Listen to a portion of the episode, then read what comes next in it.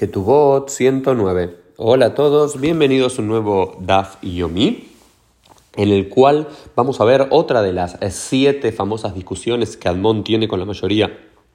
de los sabios en esa época en Jerusalén, antes de la destrucción del templo, y dice, es este es el siguiente caso. Aposekma otable hatno upashat lo regel, dice, aquel que había decretado darle a su eh, yerno como parte del pago de, la que tú vas, una cierta cantidad de dinero, eh, y digo, si tú te casas con mi hija, yo te voy a dar a ti 100 mil eh, dólares, eh, upashadlo et arregel, y que literalmente significa y extendió su pie, pero que es entendido acá como que quedó en bancarrota, es decir, yo te prometo darte 100 mil dólares para que te cases con mi hija, pero entre que se lo que prometió y tenía que dárselo para casarse,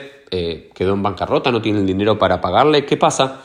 Dicen los jajamim, Teshev ad shetalvin rosha, que la mujer se puede, se, tiene que quedar en esa posición sin ser divorciada y sin poder casarse hasta que sus pelos se transformen en blanco. quiere decir? Que como el padre no pudo cumplir con su promesa, el yerno no tiene la obligación de casarse con esa mujer, ni, tiene también la, ni tampoco tiene la obligación de divorciarla del compromiso. Entonces, hasta que el padre no pueda encontrar la forma de pagar aquella deuda potencial que había contraído, esta mujer se queda así, se puede quedar, se puede crecer vieja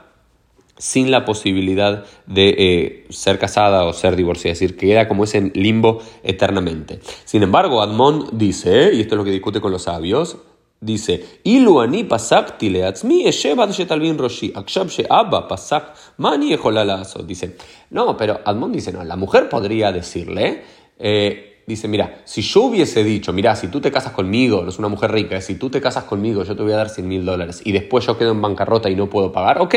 digo, ok, puede ser mi castigo que me quede eh, siendo una comprometida eh, eternamente hasta que me convierta en una vieja sin poder casarme contigo enteramente y sin que tú tengas la obligación de divorciarme. Si yo hubiese comprometido con darte ese dinero y después no lo puedo cumplir, ok, entiendo que este puede ser mi castigo. Sin embargo, ahora si mi padre lo hizo, ¿por qué yo me voy a tener que quedar en esta situación eternamente? Entonces dice, oknos optor, la mujer le podría decir al, al, fiancé, le podría decir, o te casas conmigo, aunque mi padre no te pueda pagar, porque yo no hice esta promesa, la hizo mi padre, o bien, libérame. Dame dos opciones, no, no me voy a quedar ahí como una viuda en vida